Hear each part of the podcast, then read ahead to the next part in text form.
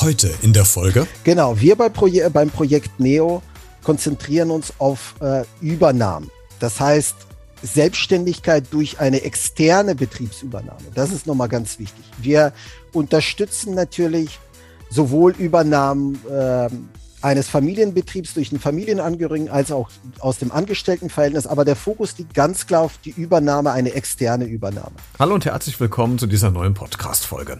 Vielleicht hast du ja einen eigenen Handwerksbetrieb und wirst den vielleicht in absehbarer Zeit abgeben oder an jemanden anderen übergeben wollen, weil vielleicht die eigenen Kinder diesen nicht übernehmen wollen.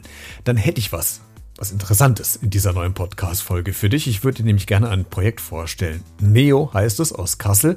Und die Mitarbeiterinnen und Mitarbeiter von Neo, die kümmern sich darum, nämlich Handwerksbetriebe in eine neue Hand zu geben, wenn man selbst vielleicht keine eigene Nachfolgeschaft hat. Wie das Ganze funktioniert, wer dahinter steckt, wie das ganze Prozedere ist und so weiter, das klären wir in den nächsten ungefähr 23 Minuten. Ein spannendes Thema, was natürlich in die Zukunft gerichtet auch wichtig ist für ganz viele äh, Handwerksbetriebe. Handwerksbetriebe in und um Kassel. Also, lasst uns loslegen. Eine neue Folge von Einmal Kassel zum Mitnehmen bitte. Das ist der neue Podcast aus, von und für Kassel mit Christian Becker. Ja, mein Name ist Wladimir Taschner. Ich arbeite bei der Zeus im Bereich ähm, des Projekts Neo Nachfolge im Handwerk. Ich leite das Projekt, bin 39 Jahre alt, und ja, freue mich auf das äh, heutige Podcast mit Ihnen. Und ich bin sehr, äh, oder ich bin sehr froh, dass Sie heute mein Gast sind, Taschner, weil ich finde das ein spannendes Thema. Und in Vorbereitung auf äh, das Gespräch heute habe ich mal so ein bisschen recherchiert. Was sind eigentlich äh, so die Personen, die äh, Firmen gründen oder die Firmen äh, übernehmen? Es gibt eine Studie und da kommt raus, dass 47,5 Prozent, also wir runden mal auf, wir sind nicht päpstlicher als der Papst, 48 Prozent der Gründer sind zwischen 25 und 34 Jahre alt.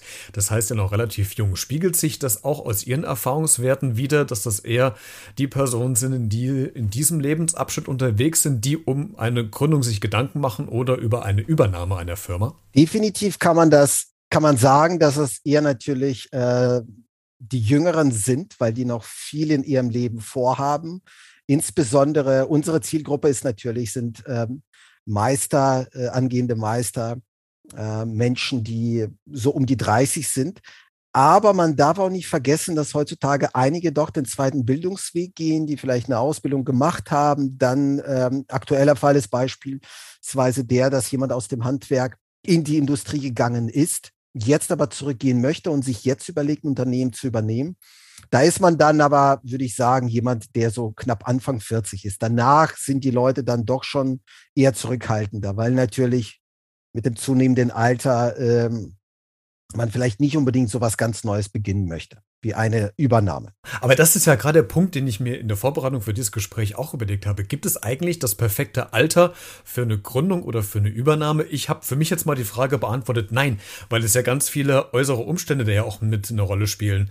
Ähm, ich hätte zum Beispiel auch gedacht, dass vielleicht äh, Personen, die Anfang Mitte 50 sind, ähm, noch genauso gute Chancen haben, werden sie wahrscheinlich auch haben bei einer Gründung, bei einer Übernahme, weil sie ja schon eine gewisse Lebenserfahrung und Erfahrung im Business ja mitbringen. Auf der anderen Seite haben wir die ganz Jungen, die vielleicht vom Abitur oder vom Studium kommen, die Mitte 20 sind, die, äh, die, die brennen, die wollen sich ausprobieren, die haben Power. Also gibt es überhaupt das perfekte Alter oder kann man das gar nicht festmachen? Vom Alter hängt das mit Sicherheit nicht ab, denn ob jetzt jemand äh, 20 Jahre alt ist und natürlich sehr erfahren, schon ganz klare seine Vision hat, oder jemand ist 50 Jahre alt und, und hat einfach gar keine Idee, was er machen möchte, dann ist natürlich der 20-Jährige relevanter. Es gibt aber genauso viele 50-Jährige, wie Sie sagen, wo es äh, dann aber eher in die Schiene geht, dass jemand dauerhaft gründet. Es gibt ja Menschen, die gründen, die, die gründen das zehnte Unternehmen äh, und die gründen alle, alle paar Jahre etwas. Das ist ja deren äh, Kerngeschäft dann in dem Sinne. Bei, der, bei einer Betriebsübernahme ist es aber dann doch eher so, dass wir probieren, so diese Schicht zu erreichen, wo Menschen sich sagen, Selbstständigkeit können sie sich vorstellen, haben aber so eine Betriebsübernahme, eine externe Übernahme gar nicht auf dem Schirm. Wir stellen wirklich fest, dass sowas noch gar nicht durchgedrungen ist, äh, weil das natürlich mit mehreren Hürden verbunden ist. Äh, aber um auf Ihre Frage zurückzukommen, das Alter ist nicht wirklich relevant, außer dass man natürlich, wenn man älter wird, vielleicht nicht mehr so körperlich fit ist, wenn man das so sagen kann. Genau. Heute wird es ja hauptsächlich um, um Übernahmen geben, nämlich das ist ja das Geschäftsmodell, wo es bei Neo eigentlich drum geht. Erklären Sie uns mal ganz kurz, was ist Neo und was steckt dahinter? Genau, wir bei Proje beim Projekt Neo konzentrieren uns auf äh, Übernahmen. Das heißt, Selbstständigkeit durch eine externe Betriebsübernahme. Das ist nochmal ganz wichtig. Wir unterstützen natürlich sowohl Übernahmen äh, eines Familienbetriebs durch einen Familienangehörigen als auch aus dem Angestelltenverhältnis. Aber der Fokus liegt ganz klar auf die Übernahme, eine externe Übernahme. Das heißt, wir haben Betriebe auf der einen Seite, die abgeben möchten und müssen. Das ist eine ganz große Anzahl von Betrieben, die das äh, öffentlich ähm, kommunizieren. Darüber hinaus gibt es aber viele Betriebsinhaber, die äh, das vor sich hinschieben. Aus Gründen wie beispielsweise, ich möchte doch, dass mein Sohn das macht. Er will es zwar nicht, aber ich, ich, ich mache jetzt die nächsten Jahre noch ein bisschen Druck, vielleicht will er es doch. Ne? Das ist eigentlich so das Typische, die eigenen ähm, Kinder übernehmen den Betrieb. Das, das ist auch das, das Romantische daran wahrscheinlich. Das heißt, die, die, die, die suchen auch gar, gar nicht einen externen Nachfolger. Wir probieren aber Betriebsinhaber, die äh, wir, wir filtern also gewissermaßen ein bisschen nach einem Alter. Wenn wir sagen, jemand ist über 55 äh, und irgendwann mal wird er in, in äh, Rente gehen müssen oder wollen, die schreiben wir aktiv an und fragen, ob denn da äh, schon geklärt ist, was mit dem Betrieb passieren wird. Das heißt, wir haben auf der einen Seite die Übergeber und auf der anderen Seite haben wir die Übernehmer. Und da gehen wir gezielt in Meisterklassen, an Berufsschulen, an Meisterschulen, an die Universitäten und möchten die, äh, die Menschen darüber informieren, dass man extern Unternehmen übernehmen kann, dass es eine Vielzahl von Vorteilen mit sich bringt. Und ich stelle jedes Mal fest, dass, dass die Leute sich sagen, oh, daran hätten die gar nicht gedacht. Also es ist nicht in aller Munde tatsächlich bei Unternehmen, dass man die einfach übernehmen kann. Jetzt ist ja so, ich habe mich äh, im Vorfeld äh, informiert, dass es geht ja an sich erstmal nur ums Handwerk. Ist das richtig? Genau, unser Fokus liegt auf äh, dem Bereich des Handwerks, wobei das ganze Projekt, äh, wir sind Teil eines Verbundes, da geht es um Übernahmen allgemein. Das heißt, die IHK kümmert sich um, um die Industrie, wir kümmern uns ums Handwerk, wobei wenn es natürlich Schnittmengen gibt, Betriebe aus dem Handwerk, die auch ein bisschen in, in der Industrie tätig sind. Und äh, wir unterstützen natürlich jeden. Wenn jetzt jemand sagt, er möchte in der Industrie übernehmen, dann ähm, empfehlen wir natürlich die IHK und derjenige kann sich da in Verbindung mitsetzen. Aktuell haben wir ja ganz häufig das Problem, gerade die Häuslerbauer werden das gerade merken, dass im Handwerk sowieso die ganzen Fachleute fehlen. Das heißt, einen Termin beim Dachdecker zu bekommen oder beim Tiefbau, Hochbau, sei es auch wo immer im Handwerk, ist relativ schwierig. Ist das das gleiche Pendant dazu auch äh, quasi neue äh, Geschäftsführerinnen quasi für dieses Handwerk zu finden? Gestaltet sich das ähnlich schwierig oder gibt es da noch keine Probleme? Also das ist ein ganz wichtiger Punkt, ähm, wo, wo die Probleme für die Übergeber starten. Das heißt, die potenziellen Übernehmer haben eine, eine hervorragende Ausgangslage. Wir haben einmal einen Fachkräftemangel. Das heißt, wie Sie angesprochen haben, wenn ich jetzt einen Handwerker suche, da muss ich froh sein, dass ich überhaupt einen bekomme. So, ähm, das heißt, der, der Handwerker, der im Angestelltenverhältnis ist, er hat schon, er hat schon einen super Job, er verdient schon gutes Geld. Und dann die Selbstständigkeit, dann sagt er sich, mein Gott, da muss ich ja, also wenn ich nicht äh, dreistellige äh, Stundenanzahl in der Woche habe, dann, dann ist ja alles gut. Das heißt, ich muss deutlich mehr arbeiten und habe natürlich Risiken. Warum sollte ich es mir das antun? Ja, das heißt, es ist tatsächlich für die, für die Unternehmen schwierig, äh, Fachkräfte zu finden. Und darüber hinaus einen Übernehmer zu finden, noch mal schwieriger. Aber das ist gleichzeitig eine Riesenchance. Ich sage den Interessenten, wenn, wenn das einem bewusst ist, kann man natürlich bei den Unternehmen, die übernommen werden möchten, ganz gezielt das nehmen, was man möchte. Also weil Sie de, den Hausbau angesprochen haben, ist ein bisschen so analog dazu, wenn ich ein Haus kaufen will, habe ich ein Riesenproblem. Es ist nichts da auf dem Markt. Das heißt, wer da verkaufen möchte, der kann fordern, was er möchte. Aber ein Unternehmen, welches abgeben möchte, muss froh sein, dass es überhaupt übernommen wird, zum Teil. In den letzten Wochen, Monaten und den zwei Jahren, in denen wir in dieser Pandemie gerade stecken, haben es ja ganz viele Firmen ja nicht geschafft, äh, sich über Wasser zu halten. Auch viele Handwerksfirmen sind kaputt gegangen. Was hat das für Auswirkungen auf Ihre Arbeit bei Neo? Hat es Ihnen das vielleicht äh, noch schwerer gemacht oder ganz im Gegenteil? Sind äh, noch mehr Firmen auf Sie zugekommen und sagen, okay, ich schaff's nicht mehr, ich gebe die Firma ab, sucht mir mal gerne einen Nachfolger. Was hat denn für, was hat denn Corona für Auswirkungen auf die Arbeit bei Ihnen im Unternehmen gehabt? Also bei uns ist es ja so, dass wir konzentrieren uns auf die Übernehmer, denn die ähm, Unternehmen, äh, da sind wir in der Partnerschaft mit der Kreishandwerkerschaft und mit der Handwerkskammer. Das heißt, wir konzentrieren uns eher auf die, äh, auf die potenziellen Interessenten, die ein Unternehmen übernehmen möchten. In dem Sinne ist natürlich Corona ein Problem für uns, weil wenn ich beispielsweise in einer Berufsschule bin oder in einer Meisterschule und ich präsentiere das Projekt und jetzt leider Gottes äh, die, Mas äh, die Maskenpflicht da ist. Das heißt, da fehlt die Mimik, da, da ist es nochmal schwieriger, die Menschen zu begeistern. Wir haben äh, unterschiedliche Events, wie beispielsweise das Handwerkerfrühstück oder die Spätschicht, welches aber natürlich davon lebt, dass man in einem Café sitzt morgens und sich unterhalten kann, dass man nicht auf Abstand äh, achten muss. Das bremst natürlich das Projekt. Das heißt, in, in der Hinsicht ist es, ist es ähm, eine Benachteiligung für uns.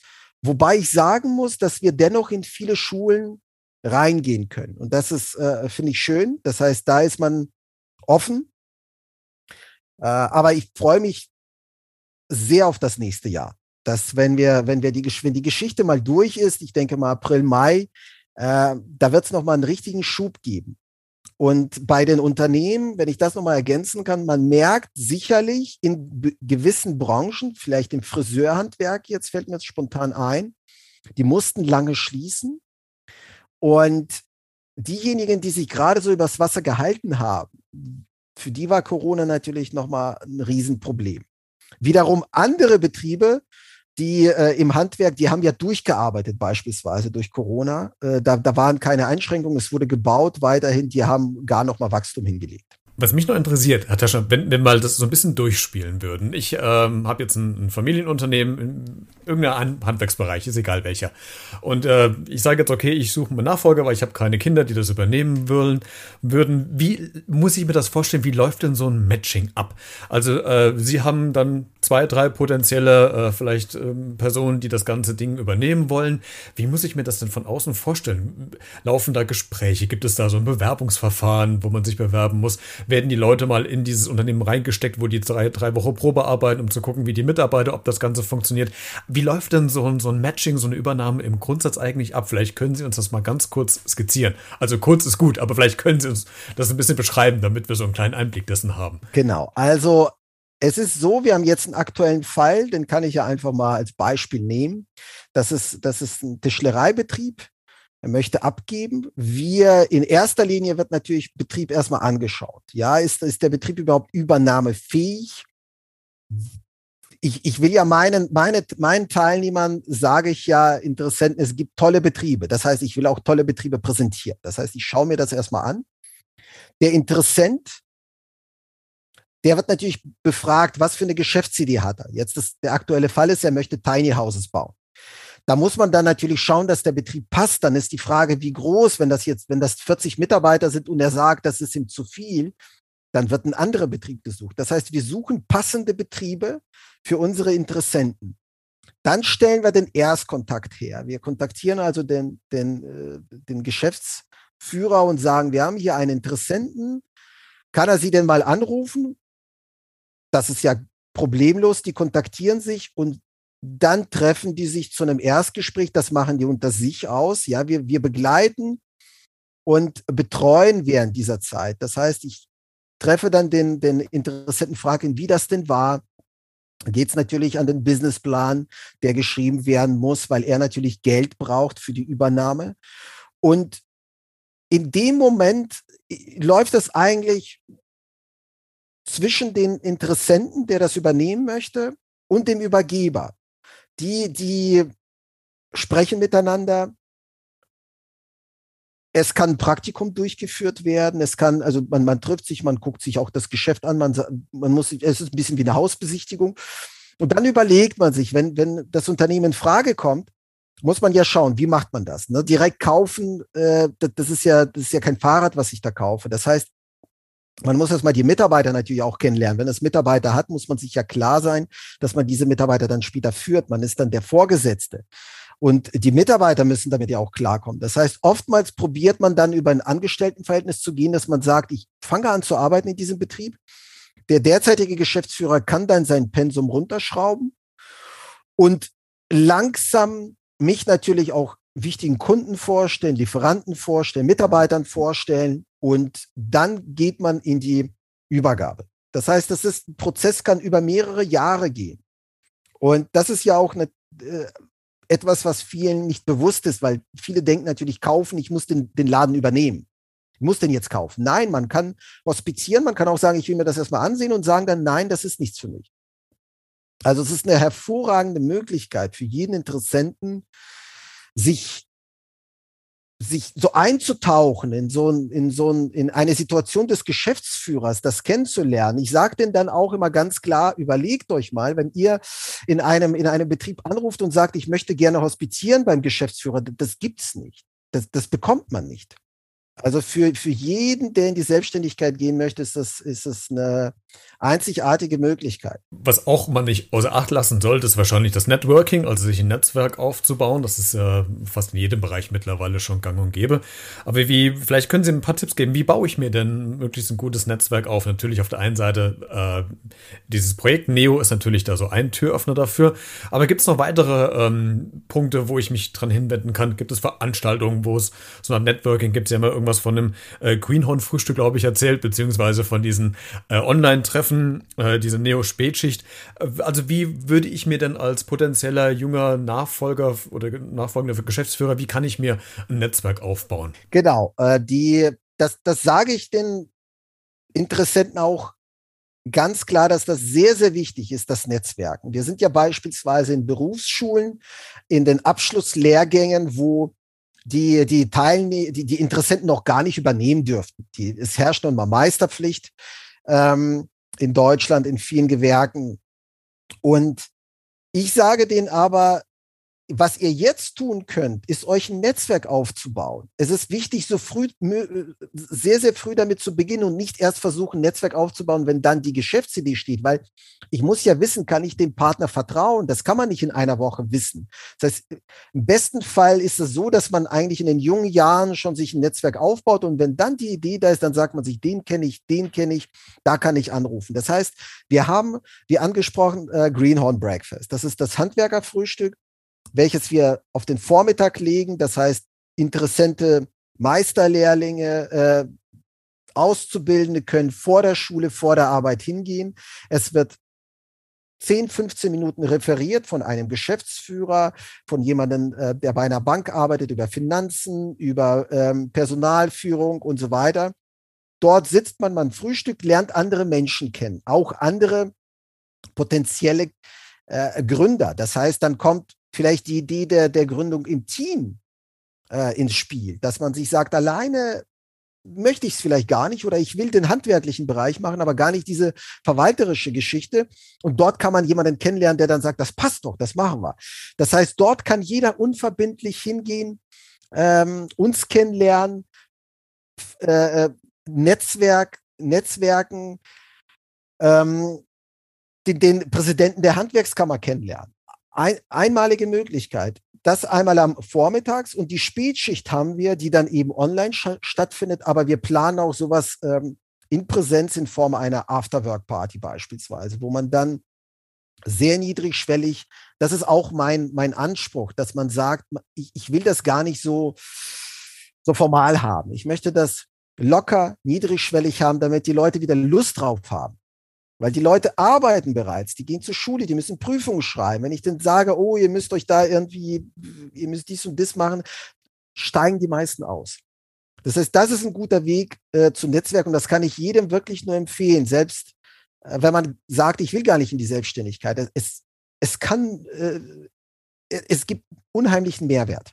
Und das wird ja wahrscheinlich auch bald wieder möglich sein, dass man solche äh, Präsenz-Networking-Veranstaltungen äh, stattfinden lassen kann. Herr Taschner, so am, am, äh, zum Ende des Gespräches hin würde ich gerne in so eine kurze Richtung gehen, die vielleicht jetzt nicht so ganz auf das Konzept von Neo passt, aber wenn ich schon mal jemanden habe, einen Experten, wenn es um Gründung oder um Übernahme geht, muss ich Sie auf äh, die Höhle der Löwen ansprechen, diese äh, Fernsehsendung, die es im, im TV gibt.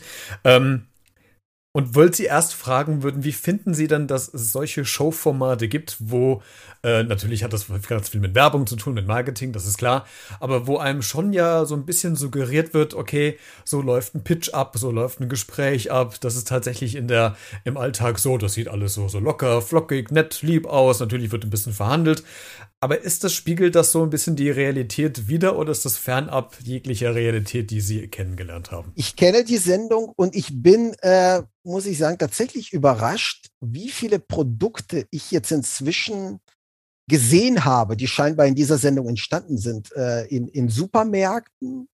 Da war also war ich wirklich überrascht. Ich habe jetzt auch irgendwas äh, gelesen über ein Produkt, was ganz besonders war. Am Anfang war ich skeptisch. Es ist natürlich ein bisschen vereinfacht dargestellt. Man kann nun mal nicht in einer Sendung das alles unterbringen, wie das ein Businessplan geschrieben wurde, was der, der für die meisten einfach zu langweilig wäre. Man, der Zuschauer möchte nicht unbedingt Zahlen sehen. Das heißt, es wird schon sehr viel mehr vorgearbeitet, äh, als dort gezeigt wird. Aber selbstverständlich ist es so, dass die Gründerpersönlichkeit sehr, sehr wichtig ist. Das, das sagt auch äh, ganz klar die Bank. Man, man wenn, wenn es um eine Finanzierung geht, man, die Geschäftsidee ist wichtig, aber auch die Person dahinter ist wichtig. Man, es, es muss klar sein, dass sie bereit ist, was zu leisten. Da sieht man in dieser Sendung, dass darauf schon Fokus gelegt wird und natürlich, wie präsentiert man das Projekt? Wo, äh, äh wo ist der Mehrwert? Das heißt, es wird schon äh, versucht, so darzustellen, wie es ist. Natürlich ist es dann deutlich mehr Arbeit ähm, als es dann in, in der Sendung untergebracht wird. Aber ich denke, das ist ein guter Weg, eine Art Gründermentalität in Deutschland zu schaffen, die uns leider fehlt. In den USA ist es eine ganz andere Geschichte. Das heißt, wenn die Jugend das sieht, dann, dann äh, wird einfach vielleicht ein bisschen was geweckt, dass man sich sagt, Mensch, ich habe eigentlich eine Idee, aber ich traue mich nicht, aber da im Fernsehen machen die das, vielleicht wäre es doch was für mich. Und dann wagt man den nächsten Schritt weil man sieht, dass es bei anderen ja auch geklappt hat. Letzte Frage für heute Abend. Was ist denn so die größte Hürde bei den jungen Menschen, entweder zu gründen oder eine Firma zu übernehmen? Ist es die äh, Sorge, dass ich das alles gar nicht schaffe, was an Aufgaben auf mich zukommt? Ist es die finanzielle Belastung? Äh, was, was ist so die größte Hürde? Warum entscheiden sich vielleicht noch nicht so viele, in diesen Schritt zu gehen? Haben Sie da einen Punkt ausmachen können? Meiner Meinung nach ist die größte Hürde, weil es einmal die Bürokratie die von die man einfach weiß, man, man hat einfach die Sorge, es, es ist einfach so, so ein riesiger Eisberg, den man bewältigen muss. Und dieser ist nicht in, in einzelne Teile zerlegt. Äh, viele, viele sehen das als ganz großes Konstrukt und sagen sich, okay, ich muss erstmal die Rechtsform, Finanzierung, da muss ich Geld in die Hand nehmen, da muss ich mich verschulden. Also es ist einfach sehr, sehr viel da. Und dann sagt man, okay, mache ich nicht. Ähm, das heißt, den, den, ähm, den Menschen muss klar gemacht werden, dass man sich beraten lassen kann. Man kann sich Unterstützung holen und peu à peu sich reinarbeiten sollte. Also das ist wie, wie, eine, wie eine große Hausarbeit vielleicht, ja, wenn man da, da ne, wenn man man, man muss einfach beginnen. Das ist das Wichtigste. Muss, man, egal was es ist, man muss einfach mal beginnen und nicht das, nicht die Probleme sehen, sondern wenn die Probleme da sind, sich dann darum kümmern. Und äh, viele sehen das als, als ein zu großes Konstrukt, was es gar nicht ist. Und äh, wir versuchen da äh, die Angst zu nehmen. Ein schönes und auch sehr passendes Schlusswort. Herr Taschner, ich danke, dass Sie heute äh, zu Gast waren, um uns ein bisschen über das Projekt Neo zu erzählen. Ein spannendes Thema, wie ich finde. Und ich bin sehr gespannt, wie viele junge Leute wir in Kassel und Umgebung quasi noch äh, unterbringen, um äh, Handwerksfirmen quasi übernehmen zu können. Vielen Dank, dass Sie zu Gast waren. Es war sehr interessant. Gerne. Mehr Infos zu Neo und auch zu meinem heutigen Gast findest du auch in den Shownotes zu dieser Podcast-Folge, also der Podcast-Folgenbeschreibung. Klick dich einfach gerne drauf. Ich habe dir noch ein paar nützliche Tipps und Links noch angefügt, falls du dich noch ein bisschen weiter informieren möchtest bezüglich dieses Themas, was wir heute besprochen haben. Ansonsten darfst du gerne natürlich diese Podcast-Folge überall kommentieren auf Social Media, bei Facebook, Instagram oder Twitter oder du schickst mir eine Text- oder Sprachnachricht direkt ans Podcast-Handy. Alle Kontaktinformationen findest du auch in der Folgenbeschreibung beziehungsweise der Beschreibung dieses Podcasts. Wir hören uns spätestens nächste Woche wieder. Bis dahin bleibt gesund und vor allen Dingen bleibt neugierig. Ciao.